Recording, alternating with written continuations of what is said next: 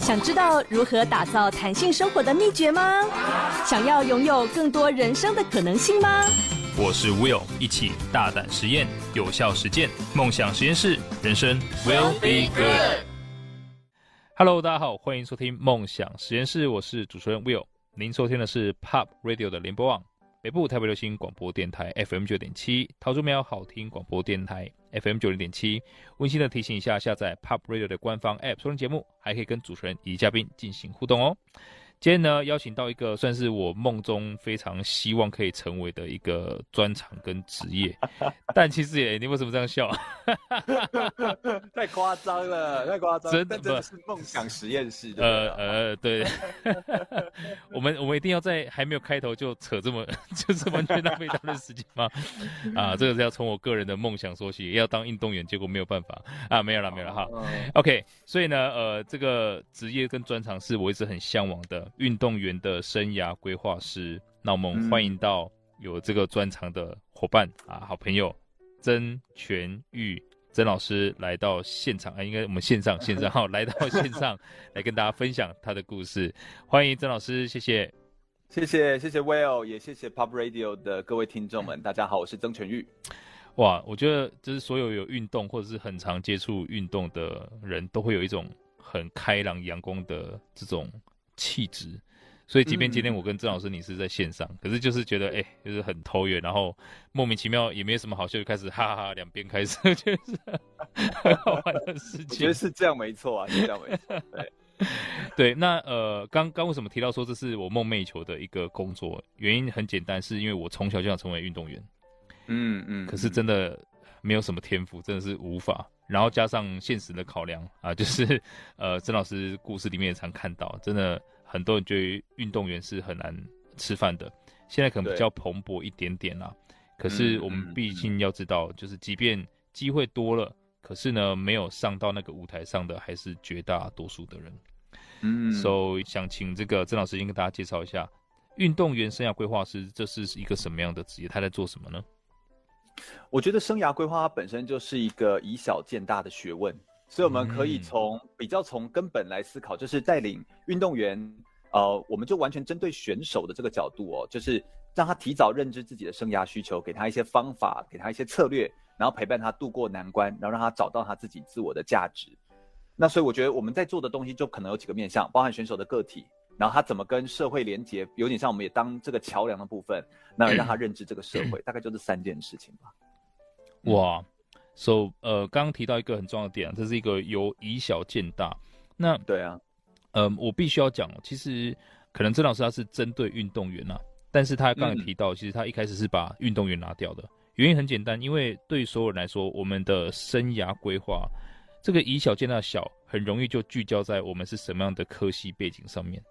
啊，你是电机系，你就一定要去可能呃，就是当工程师。然后现在你是运动员啊，你就只能往这条路上面走。那没有得走的话，你也没什么专长，就可能我们常看到，呃，很遗憾啦，很多运动员没有办法在运动场上，他会做很多自己不喜欢的这个工作。是啊，是啊，是啊，真的。然后就可能去，我没有说这些工作不好，但比如说可能是一些防重业，他要给固定的底薪，那他们就觉得说我不喜欢，可是我也只能先去啊。那这样其实是很多很多呃。悲伤的故事啦，很多无奈在里面。那呃，郑老师，我知道您是因为因缘际会哈，然后就念了体育大学，然后毕业后你就就跑到媒体的这个相关系所去学习，嗯，然后后面呢又跑到这个生涯规划去。其实这看起来是完全不相干的三种东西，你到底是发生了什么事情？嗯嗯 嗯，呃，我觉得，我觉得刚刚我们讲到生涯规划，但是如果你把它完全再再更聚焦到运动员身上，其实你也可以说让运动员去做一般的生涯规划的咨询也可以嘛。但其实他们有一个很大的不同，就是他们的黄金岁月比起一般的职业来的更加的短暂，所以他常常会遇到一些困境，譬如说他的运动表现不好，或者训练时间比较长。或者说是他过去的环境很封闭，他没办法接触到其他的内容，这个些的面向是比较在运动场上的特殊性。嗯。那我为什么会知道这件事？是因为我过去的背景就是我就是念台体大毕业的，所以我是学体育大学，我是运健系出来的。那我在念台体大的时候，我当然是呃认识很多体育的选手。那其实当时我也没有想过我要做体育相关的职业，我就一样会想说我要出来赚钱，然后要要有工作哈。所以我当时一出来就是当讲师，然后一出来就是做企业的内训的课程。那呃，我从我念完硕士，就算我念的是传播有关的，我仍然没有想过说我可以有机会回来投注到呃体育有关的领域。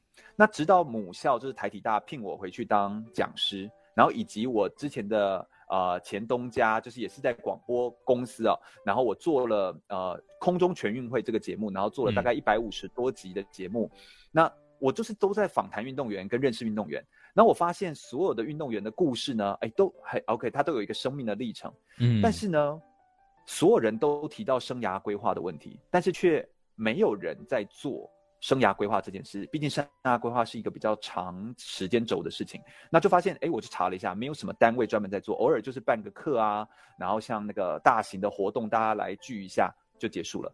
所以我就想说，那或许这件事情应该要有人做，因为它蛮重要的，所以我才开始投入去做。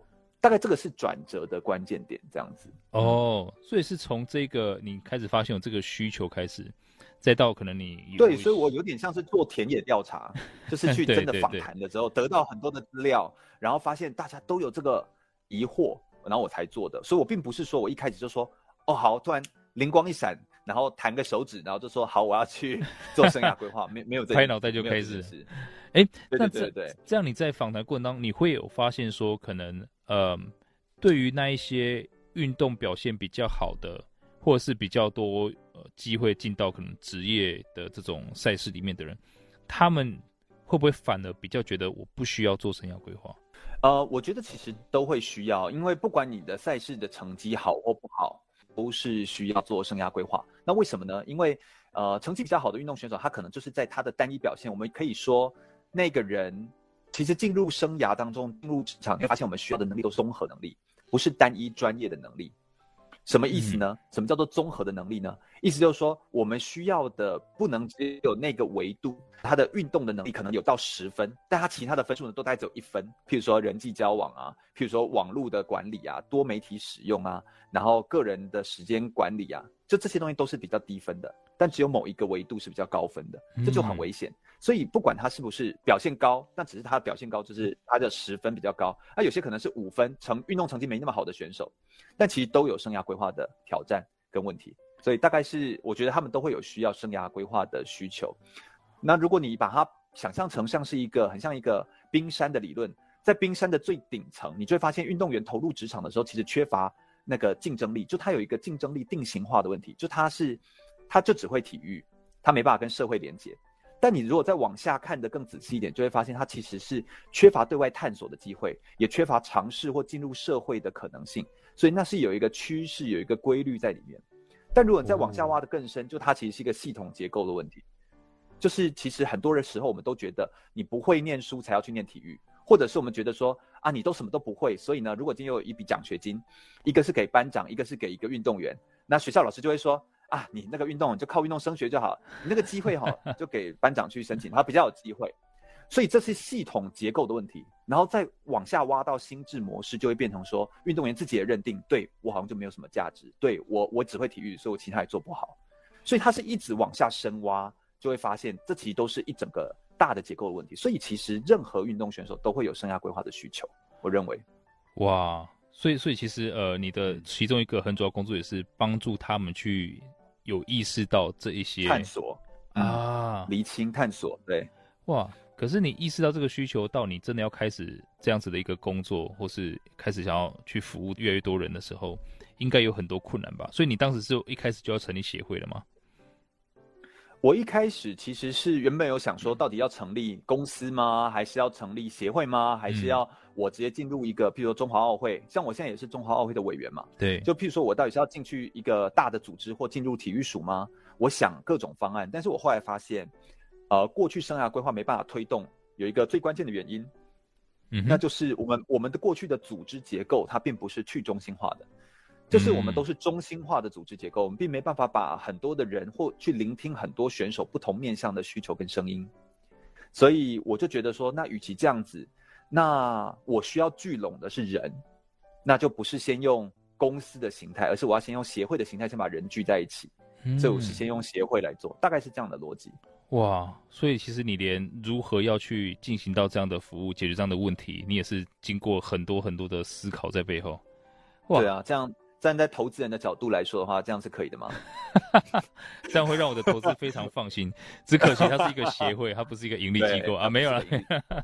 后续就会要在，如果我真的要往下讲，就有点像是我们访纲里面，我们也问到最后，嗯、如果我下一步要怎么做，嗯、一定会需要有个公司啊。说、嗯、在这个东西是相辅相成，但是你必须要先确认有这么多人跟你有同样的意志要往前走。理解。那我觉得把人先聚在一起是蛮重要的。那而且这个东西需要扰动，需要一点时间。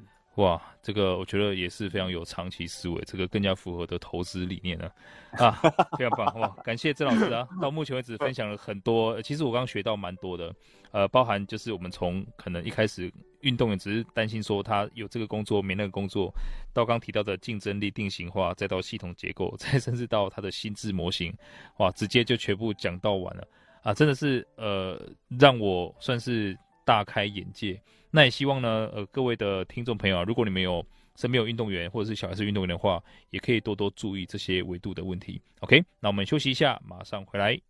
梦想实验室，人生 will be good。Hello，欢迎回到梦想实验室，我是主持人 Will。今天非常开心邀请到运动员生涯规划师曾老师来到现场。那其实刚刚老师有提到说，呃，其实要解决这个问题，他一开始想到的，如果中心化的话，其实很难。呃，真的去结构性的服务到很多人，所以先成立了协会。那当然以后慢慢去收拢，我觉得这也是一个不断迭代的过程啊。只是呢，我相信啊，就是虽然不要成立公司，成立公司其实相对简单的，成立协会反而是比较 困难的。所以呃，想请教一下郑老师，你在创立协会的初期有碰到什么困难？嗯，对啊，就是你在帮运动员做生涯规划，呃，他是要做好哪些准备的呢？如果要这样问的话，应该什么都是困难啊，就是全部都是难的，嗯，没有钱，没有人，没有资源哦。不过也不能说都没有，我可能可以说我有一群运动员，因为我是先做了节目，然后先开始做一些呃社群，然后先在网络上写专栏。然后我才我才开始做协会，所以其实顺序上面我应该已经有聚拢一些认同我的运动员。嗯，所以像我们协会在发起的初期，像东京奥运的时候，很多得牌的选手都是我们协会的发起人。哦，所以在我们当时虽然没有没有那么多的资源，但是我们有认识这些人，那我们就把人聚集之后，我后来发现我们协会在做确实遇到这些困难，虽然没有钱没有人，但我们就先聚焦我们能够做的最大公约数。嗯，我们如果要做协会，我们又图是什么呢？答案就是建制一个教材，所以我们初期就先出版一本书，叫做《场外人生：运动员送给迷惘我们的二十种力量》。就是我们出版书籍，就是我们先把它打下一个基础，以后我们的课程可以用，或者是我们的呃之后要再做延伸的任何的课程的，比如说进阶课程或什么，都还可以再把它往下堆叠。那也因为有了一本书之后，所以我们在去年。我们又办了展览，叫做“人生才是我的全职”运动员生涯规划展，然后就是跟中国医药大学合作，然后后续也才能够做讲师培训计划，然后以及做运动员生涯读书会，这个是跟中华奥会合作的活动，那以及圆桌体育大会，就是做很多运动时事的议题的探析，那的直播节目，就我们能够做这些东西，都是因为奠基于我们先花了一年的时间去建构教材，所以大概先取公约数，然后再往下，大概是这样。哇，所以其实这个过程，我觉得也是非常的系统化，一步一步的，就虽然说是摸着石头过河啦，但是你也是有策略存在的。哎、啊，那这样子在当时啊，你你有你有想到说，就是现在可以回想起来，你觉得最大的困难是，譬如说你一开始，譬如我们要出教材，但其实教材在撰写、出版，然后编辑，然后开委员会，这个东西都需要人，也都需要花钱。那你在一开始你什么东西都没有，你没有谈东西的资本的时候，你要先找到人。所以像我们的书跟教材，我们所有办的这些活动全部都是赞助的，所以我就是去谈赞助啊，哦、嗯，所以因为是协会嘛，所以你必须要去谈很多的赞助跟很多的资源。那我要怎么去谈到？那这大概就是就是我们在做的方法，这样。哇，所以一开始是真的没有什么东西的时候开始谈赞助了，对那就吃了很多闭门羹之类的。对啊，因为你你会跟很多人谈，但大家就是觉得嗯很有理念哦。但因为大家就像、oh. 就像你身为就像你自己个人也也知道投资这件事情，就是大家会觉得我还是要看那个回报率，嗯，或还是要看某些东西。嗯、对，所以我们当时嗯对，所以我们当时一开始要做的时候很不容易。但我们找谁呢？我们找很多运动员的父母亲，嗯、有一些运动员的家长其实是企业家或者是什么，就我们先找这样的人，就他本身对体育可能会比较有、嗯、认同、热情，或比较喜爱啦，对，嗯、比较喜爱，那他愿意先比较无偿的，比较像是捐款这样子的，嗯嗯，嗯，那后续他会看到我们在做的有影响力出来，有慢慢的把它扩及出来。其实对他们而言也是一件很好的事情。那我们会把它写在我们的教材里面，或者是把它写在我们的书籍里面，类似像这样子。哇，那刚提到有接触到非常非常多的运动员，所以在接触这些运动员的过程当中，你认为说他们在自己的生涯规划上面有没有一些比较共同缺乏的地方？其实蛮多的呢。我总结起来大概有五种哦，是运动员蛮缺乏的东西。第一个就是。转换东西的能力，就运动员的想法比较没有那么有弹性，因为他过去的训练都是比较一个口令一个动作嘛，所以请他把运动的技能转换成书写成文章，或者是提成计划或变成提案书的能力，这种转换他比较没办法做到。嗯，那第二个是口语表达的能力，那这个就很常见了，譬如说他他没办法把自己的故事，他训练了十五年、十几年的训练生涯，但他没办法说出来，没办法告诉别人。哦为什么我这样训练？训练当中有哪些动人的故事，他没办法表述出来？那第三个是多媒体应用的能力，譬如说他们对于直播平台，对于像现在的 Notion、ChatGPT、生成式 AI、Bing 这些科技式的工具，他们没有觉得跟他有关，他们甚至会觉得，呃，这些东西是呃别人在使用的，嗯，是高科技的东西，跟我自己学不会之类的。对对对对对。哦、那第四个是公关应对能力。就有些时候，运动员他有时候需要有一点情绪的张力，或者是有一点那种个人的魅力或特质，就是爆发性，然后在场上就很嗨。是是是。但是其实你应对应对媒体或对外发言的时候，你不能这样子。就是你你要知道那种应对进退的得体，这件事情是需要学的，它不是自然而然会学会的。哇。那最后一个就是多元跨领域的人脉，他们基本上是没有的。哦，就是都认识同样的，都认识同样领域的人。哦，这跟你一开始提到他们的圈子比较封闭也是有关系。对，所以他们就是比较封闭，然后呢，这个运动的风险又很高，你只要受伤没成绩就一切归零。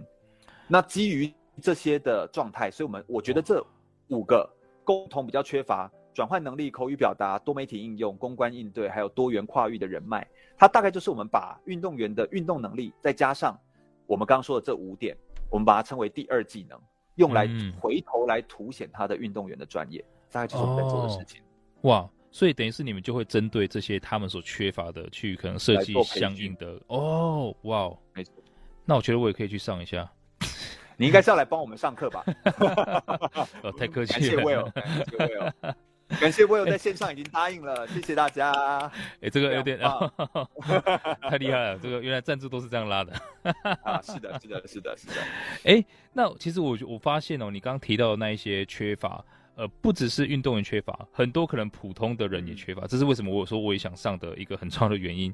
那其实，在所有的听众朋友，我相信然后可能只是实务上，我们也有很多自己过度看重自己的专业或本职的技能，而忽略了可能沟通能力、转换能力，甚至这种呃可能公关啊等等的这个能力。所以，没有一些什么常见的技巧是可以让一般人，呃，我们可以用在日常生活上面的？嗯。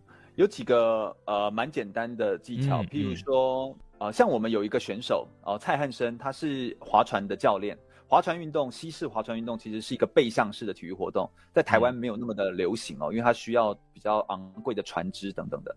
但它其实就是，我们就训练汉生，因为他本身自己是平面的模特儿，所以他其实喜欢这种，呃，他展现自己是 OK 的，所以我们就教他说，哦，你要怎么样？譬如说在口语表达上面，然后还有能够把自己的故事书写清楚，然后变成简报的能力，那这其实就会是运动员身上的很大的特质。他怎么样可以把他自己身上有的东西，然后透过一个简报的结构，所以我们就会教他怎么样做简报。而简报在又分两大类哦，一种是他去说自己故事的简报，一种是提案简报。嗯，那像我们像我们在做培训课程的时候，我们的提案简报请的是黄志敬老师，他就是。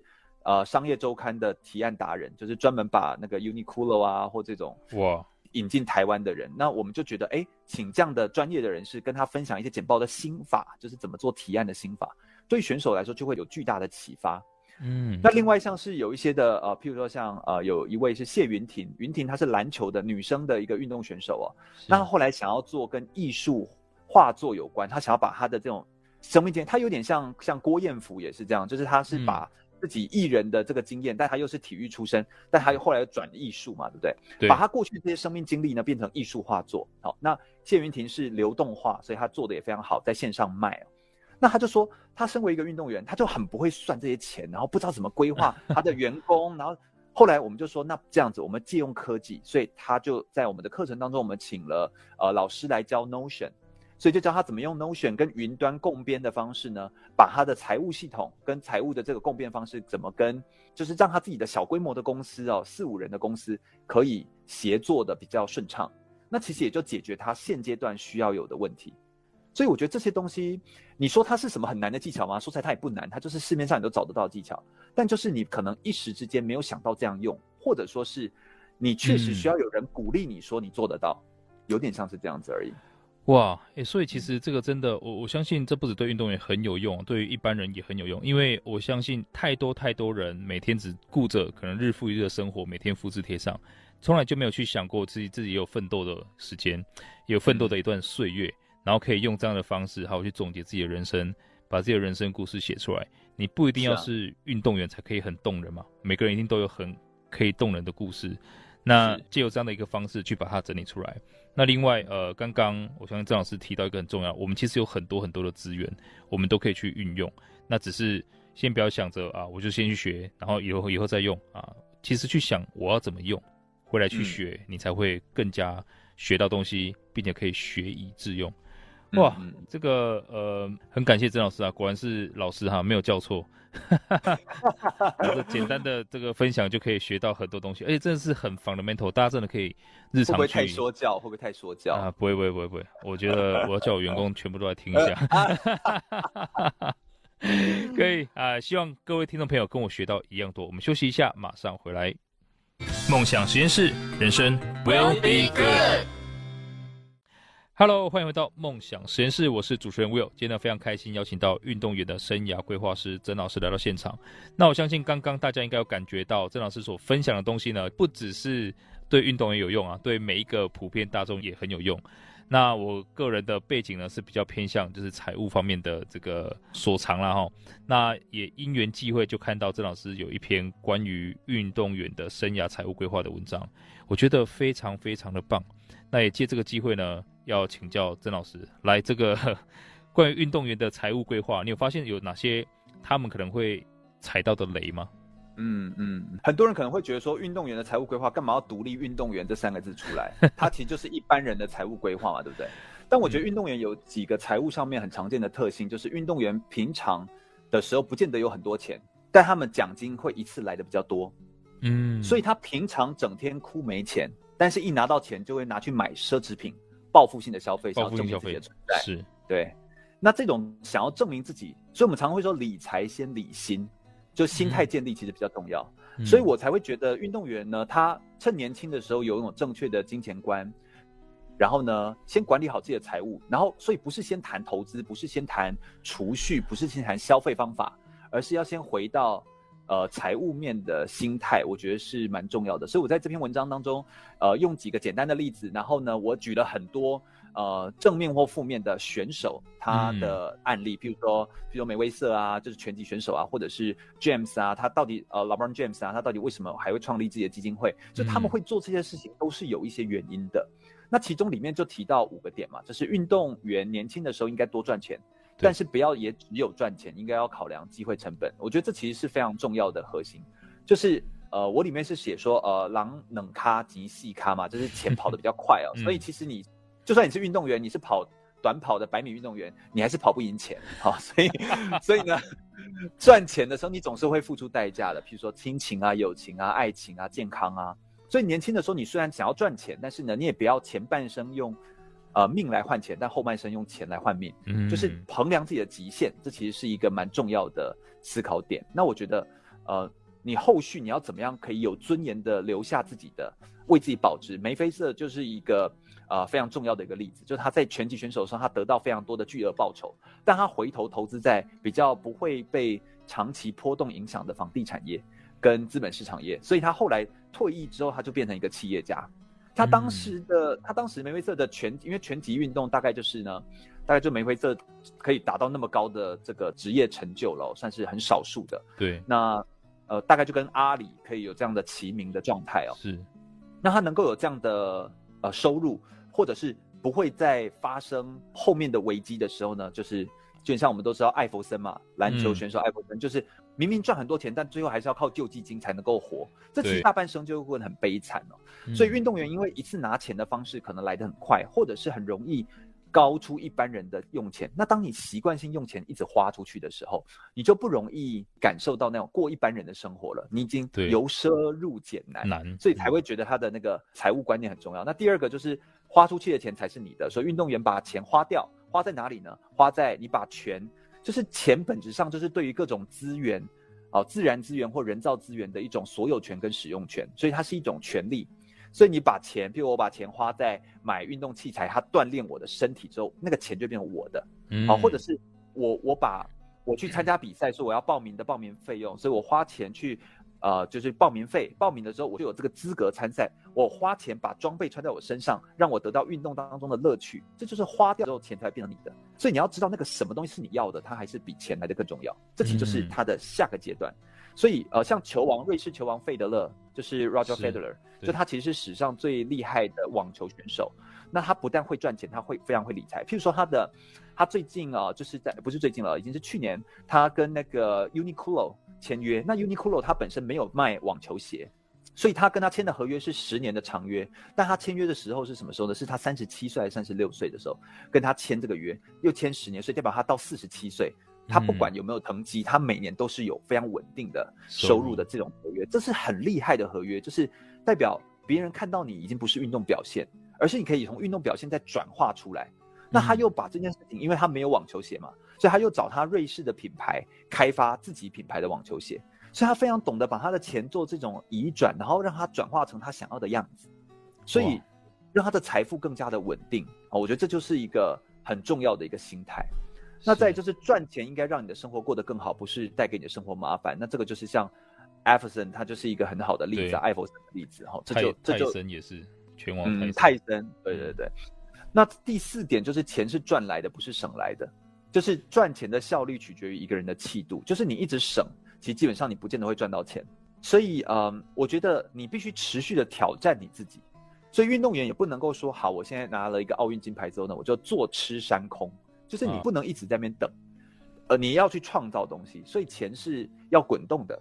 所以我觉得运动员有时候很大的迷思就是呢，因为钱来得很快，他就很有一种迷思，就像赌博一样，就是我。我没钱，那我就怎么样？下一次再拼一次就有了 啊！如果没有呢？嗯、你有没有想过啊？如果没有呢？你不就整个埋下去了吗？人生的财务啊，如果你用数学来看的话，我们都一直以为那是加法，但其实人生的财务有时候要看减法。也就是说呢，有时候你什么东西都不动，你没有被扣分，那还好；但有时候你就像是赌博一样，你一赌了，如果赔下去，那就变成负的哦。嗯。负的会比零分来的更糟哦，是有，所以有的时候我们都搞错，都以为说人生反正我就是只能往前进，错，你人生其实还是有可能会变成负的，所以你你要有动力让自己维持在零，这也是一件不容易的事情。所以很多时候运动员他就是赌错了。那人的一生当中哦，你不用错很多次，你错个一次两次就可以让你一辈子爬不起来。所以所以这个其实就是关键。所以我有时候跟运动员在讲，就是不要噎皮，也不要一直不相信，因为等到你。真的醒来的时候，你不见得爬得起来啊，这就是最关键的。那最后，人一生赚的钱一定够你花，但是投错就会一夕败光，那这就是变成负分的一个很明白的例子。所以大概就是这五个点吧。哇，我其实刚刚也是在呃，算是听曾老师哈、啊，瞬间变成理财老师，哈哈，的这个分享的都是很基本的心态。我觉得，我觉得我就比较不会。不懂名牌，也不知道什么东西好投，但我觉得观念要正确，然后你再去做投。嗯、那至少我们在教的时候呢，我们没有跟你乱报，呃，因为每个人有他自己喜欢的理财工具，或者是喜欢的理财的商品。对，对那你玩你自己喜欢的，是完全没问题。但是观念要正确，就是不要让自己变成负分，不要让自己一夕败光。是，那观念正确，你才会是一个厉害运动员。那你当然也可以请求专业的顾问，但很多人就是说。我就请专业的理财顾问帮我用就好了。错，太多运动员都是钱被经纪人卷走，钱被理财顾问卷走，因为你什么都不懂。你什么都不懂，你理当被人家卷走，理当被人家的手续费给赚走，这就是因为你不会啊。是，你不要做那种不会的事情，这很重要。哇，这个真的太太太棒了哈！希望之后呃，我我到协会来跟大家分享一下怎么做个人家庭的财务报表啊，从这个地方开始。对，因为其实呃，刚刚郑老师讲到一个我觉得非常非常重要的点，呃，其实不只是运动员，很多一般的普通人哈，可能包含是我身边的很多人买了很多一定会亏的理财产品。上面写了，我没有发股息的时候呢，没有钱发了，亏损的时候呢，我拿你自己的钱去发股息，但是我们就会去买，原因很简单，因为李专说这个很适合你。哦，可是问题就来了，如果我们都不知道自己的财务状况是什么，我们不知道自己要什么，那么呃，你听信别人说这个适合你，你就买，这是对自己很不负责任的事情。对啊，对啊，真的，所以我买不同的东西很危险呢。真的，真的哇！我太太认同郑老师的这个概念哈。所以其实刚刚提到，就是趁年金多呃花出去的才是你的。其实前提就是呃真的要去明确什么是自己真的想要的，那钱就不会不见，它只是变成我们喜欢的样子。嗯，真的。哎，那呃最近协会啊，刚刚有提到嘛，其实你对协会有很多很多规划。这个今年不管是个人还是协会，你有什么新的目标啊，或者是有什么计划在进行吗？就是我们应该还是会办理第二届的讲师培训计划，不过目前也仍然在希望找一些企业来赞助，欢迎 Will 可以赞助我们。那当然还有运动员生涯读书会，我们会跟中华奥会持续的合作，会变成一个常态性的延续。然后也我们也很欢迎很多种企业跟我们合作的方式。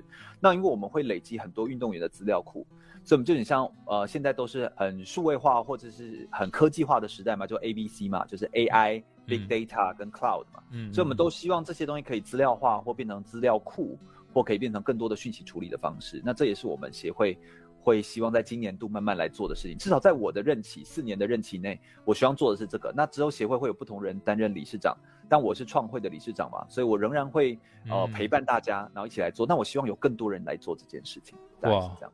哎，你的四年期是什么时候到期啊？有连任制吗？也可以连任啊，但大概就是我的到期应该是明年底啊。OK OK，明年底可以。我觉得还会有很多东西可以跟你一起谈。我觉得我可以做很多很有趣的事情。对啊，对啊，对啊。哇，真的，我希望可以帮台湾的运动员多做一些事。其实我弟弟，我弟弟也是运动员啊，真假？棒球，棒球的。那他就是很典型，在那个时候，呃，毕业的时候就碰到职棒签赌啊，然后两岸关系就是。厦门要签他去，然后台湾就说：“哎、欸，那台湾棒球说，如果你去，我就不承认你的棒球资历等等的。”那到最后他就是变成流浪，流浪完之后就直接到一般的工作里面去。哦，然后呀，我发现这样的人其实蛮多的，非常非常的多，非常的多。那其实有的时候，呃，当然时代下会有时代下的眼泪，嗯、但是我觉得在呃生涯当中，我们生涯只能对自己负责，所以我们还是我们还是必须要。承担起我们自己对生涯的一部分的责任，嗯、那怪这些东西其实也没有意义。那我们还是要活下来，真的。所以我觉得他活下来，然后让自己可以之后去、嗯、去反思这一段很重要。那我更希望这么多人的故事可以也让更多运动员不要再走重复的路，这样我们才有从经验当中学到教训嘛。没错，啊、才可以不要再发生一样的这个悲剧。哎，那这样我想请教一下郑老师，嗯、那你呃辅导过这么多运动员啊，对于你而言，你有没有一个？让你最印象深刻的，或者是影响你很深的一句座右铭呢？如果要说一句的，当然有很多我很喜欢的话，啊但是我个人很喜欢，我自己很喜欢丹麦哲学家齐克果，就是他有说过很多话，我都很喜欢。但我最近有看到一段，他说：“果敢行动只会片刻的失足，但不敢行动则会失去自我。”就行动其实是一切的关键。所以很多的职涯的呃路径哦。他没有答案，但你必须去做，而且你就是那唯一的答案，这其实是最重要的。哇，这个分享太棒了！所以也希望所有的听众朋友、所有的运动员，呃，真的先开始，OK，嗯，就算只有一时冲动开始，也远比那个后悔还要好的很多。我之前之前有有有看过一个访谈啊，就是那些呃，就是行将就木的这些老人们的访谈，他们这一辈子最后悔的，其实都不是因为他们做过什么傻事。而是因为自己没有去做过某些事，对哇，很棒的分享，感谢郑老师。我们休息一下，马上回来。梦想实验室，人生 will be good。Hello，欢迎来到梦想实验室，我是主持人 Will。今天呢，非常开心的邀请到运动员的生涯规划师曾全玉曾老师来到线上啊，跟我们分享很多，我觉得是干货啦。嗯、然后也我们从呃曾老师对运动员的辅导过程当中，也发现了很多其实是可以应用到我们自己身上的。嗯、那包含刚刚理财的这一点，其实我也是要呃呼吁所有的听众朋友啊，因为我们看到很多，我我我自己是在教很多人去进行理财啊、财务规划的这一点。嗯、我发现一个很重要的地方是专业很重要。很多人觉得说我可能读错科系啊，选错运动项目啊，我这辈子就 all UK 啊，就赚不到钱了啊。可是其实是你想要过的生活，你想解决的问题，这个比起你从哪里出发更重要。因为世界上的财富真的不是按照科系来分配，也不是按照运动项目来分配的。这个世界上的财富是根据你想要解决什么样的问题来进行分配的。所以永远就是从现在开始出发，张罗你可以张罗资源，然后朝着你想朝向的目标去看一下，我下一步可以怎么走。那这个我相信就是所谓的生涯规划的真谛。那现在有曾老师在那边帮大家提供很多很多的课程啊。培训啊，辅导啊，我觉得我们其实都是很幸福的。所以，如果你想要找到郑老师，呃，郑老师可以讲一下，你可以在哪边找你呢？啊、呃，我们的我们是还比较老派，哎、欸，老派，老派还在用脸书啊。啊，我我们也有 IG 啦，哈，但就是我们的脸书呢，就是中华民国运动员生涯规划发展协会，其实就是运动员生涯规划发展协会。嗯、那你如果在网络上搜寻运动员生涯规划，选手出路，运动员出路，运动员进入社会。通常在 Google 搜寻的第一、第二或第三个内容都是我们协会的文章，就是我们写了非常非常多的文章，都是在对标这几个关键字。所以如果你搜寻所有相关的这些内容，应该都会对到我们。那或者是你也可以搜寻我曾全玉，那也都可以找到呃相对应生涯规划的议题。那我们非常非常乐意可以听从大家的。